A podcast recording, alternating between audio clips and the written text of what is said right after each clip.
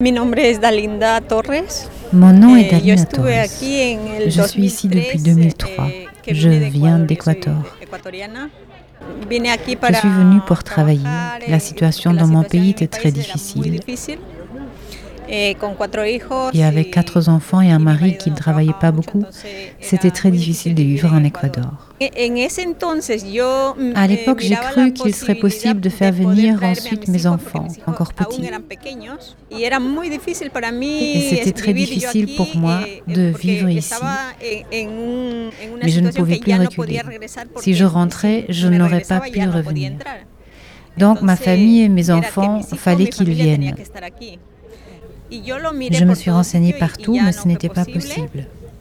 J'ai commencé à travailler, mais il n'y avait aucune possibilité de faire venir mes enfants, parce qu'il n'y avait aucune manière de me faire légaliser dans ce pays. Eh, Ma petite avait pequeña tenía 4 ans alors, et puis seis 6 et o 8. ocho. Entonces, eh, eh, J'ai parlé avec beaucoup de gens pour voir comment amener ma famille. Ils me para d'aller voir ailleurs. Et je suis donc partie en Espagne.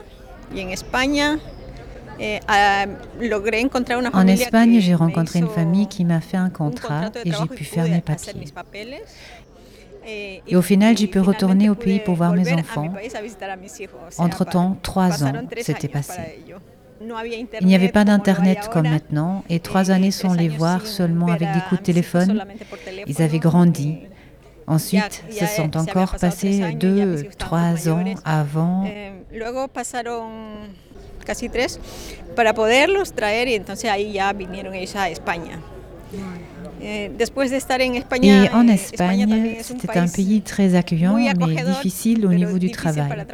Et comme je connaissais déjà la Belgique, eh, et que Bélgica, j'aimais bien la Belgique, j'ai décidé d'y retourner. J'aimais bien. On peut y travailler et je connaissais beaucoup de gens. Et donc maintenant, je suis ici, je suis légale, j'ai la nationalité espagnole et je peux contribuer comme il faut, payer les impôts et avoir tous les droits qu'une personne qui travaille devrait avoir. eh, condiciones que debe tener un trabajador, una persona como trabajadora. Estoy aquí Je suis ici pour aider les personnes sans papier parce que j'ai vécu la même chose. C'est des gens qui existent, mais c'est comme s'ils étaient invisibles.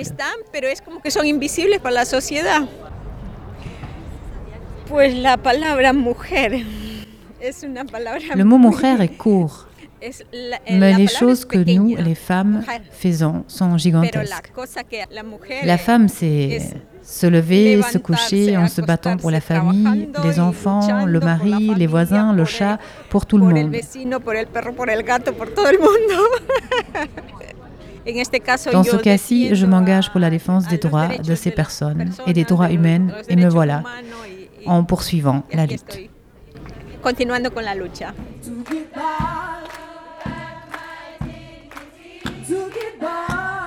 Alors je suis ici aujourd'hui parce que, parce que j'avais envie de, d'écouter les, témoignages de toutes ces femmes, d'être là pour, euh, pour leur montrer mon soutien. Voilà, et d'essayer de voir comment, à notre petite échelle, on peut euh, voilà, mettre des actions euh, en concret pour, pour pouvoir les aider. Alors, j'ai conscience parce que j'ai pas mal de personnes, de femmes autour de moi aussi qui ont vécu de près ou de loin euh, ce type de situation. Peut-être pas dans l'actualité, mais euh, notamment euh, ma maman qui est arrivée dans les a- fin des années 60 en Belgique et qui était aussi euh, euh, travailleuse domestique euh, euh, et qui a travaillé au noir pendant beaucoup d'années. En fait, ça les atteint psychologiquement, ph- physiquement, physiologiquement. Et, euh, et voilà, donc euh, entendre d'autres témoignages, euh, voir aussi toute cette solidarité, voir toutes sortes de personnes qui sont là pour les soutenir, c'est voilà, c'est une grosse émotion.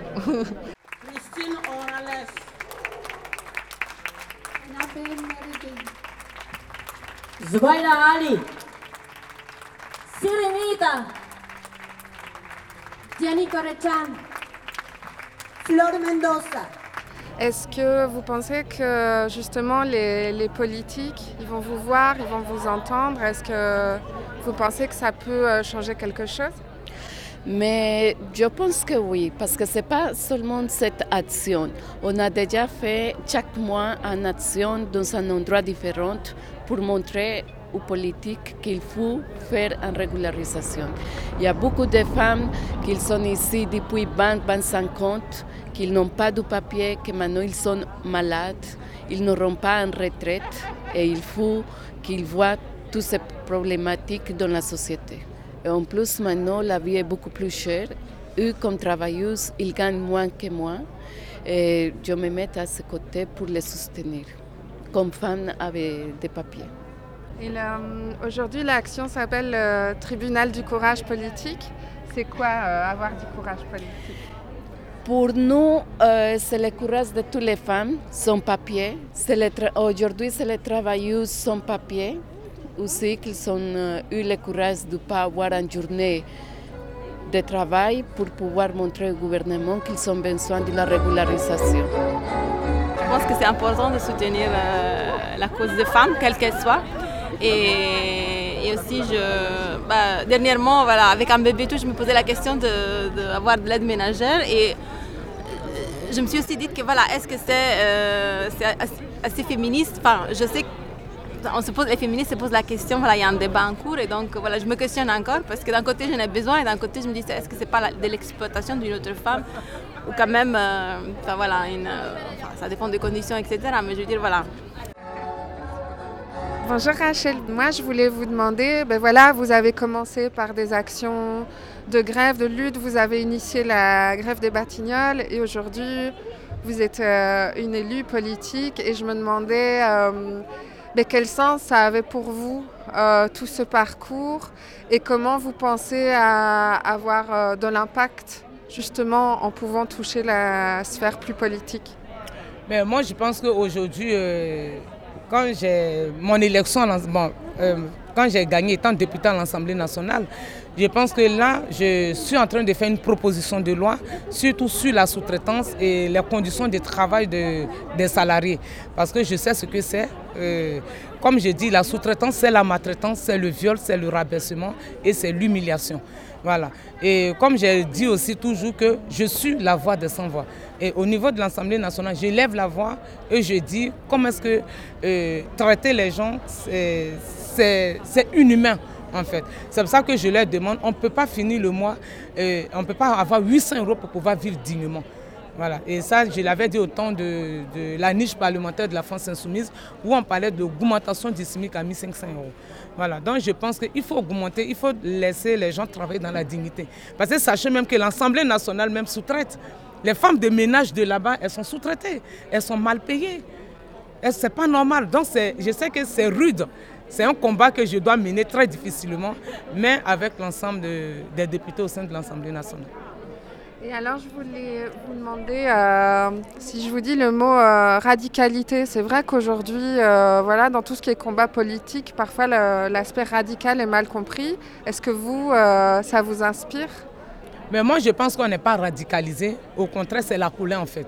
Parce que quand vous avez en face de vous un gouvernement qui méprise le peuple, qui ne veut même pas entendre ce que le, euh, le peuple euh, dit, parce que nous, on représente le peuple. Quand on parle à l'Assemblée nationale, c'est parce qu'on représente le peuple. On envoie les problèmes du peuple en face du gouvernement. Mais quand vous voyez un gouvernement au contraire qui, se mép qui méprise les gens, c'est le gouvernement qui est au contraire radicalisé. Mais c'est la colère en fait de, de t'exprimer. On s'exprime, on dit ce qui ne va pas.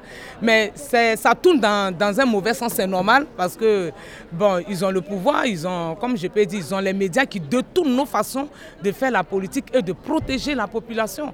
Voilà, ils, nous, ils font croire qu'on est radicalisé, on est bordélique, qu'on fait les choses. Non, c'est parce que ce qu'on apporte en fait, envers ce gouvernement est tellement réel qu'ils sont, ils sont, euh, sont embarrassés en fait. Voilà. Et j'ai une toute dernière question. Ben voilà, vous êtes une euh, femme très inspirante pour les femmes de la Ligue des travailleuses domestiques. Et vous, est-ce qu'il y a une femme en particulier qui vous inspire ou vous a inspiré Mais une femme qui m'inspirait, déjà à l'époque, euh, parce que je suis ivoirienne d'origine, hein, euh, à l'époque, il y avait l'ex-femme du président Laurent Gbagbo, qui était une femme aussi forte à l'époque, euh, où il y avait le bombardement le 11, le 11 septembre, je crois, ou en 2011, je ne sais plus, où il y avait le coup d'État donc qui était vraiment inspirée, qui tenait tête, tout ça. Et puis il y a Rosa Parks aussi, qui était une femme aussi euh, franche, qui ne se laissait pas faire. Et moi, j'appelle toutes les femmes euh, à ne pas se laisser faire. J'appelle toutes les femmes parce que euh, dans cette société, les femmes sont beaucoup, beaucoup victimes de beaucoup de choses. Et qu'en elles, on ne nous attend pas. Donc moi je pense que comme je dis, il est temps que les femmes prennent Il est temps parce qu'il y a des viols, il y a des harcèlements et dans tous les secteurs, pas forcément dans le secteur des femmes de ménage ou des femmes de chambre, dans tous les secteurs, même dans chez les femmes qui travaillent dans des bureaux.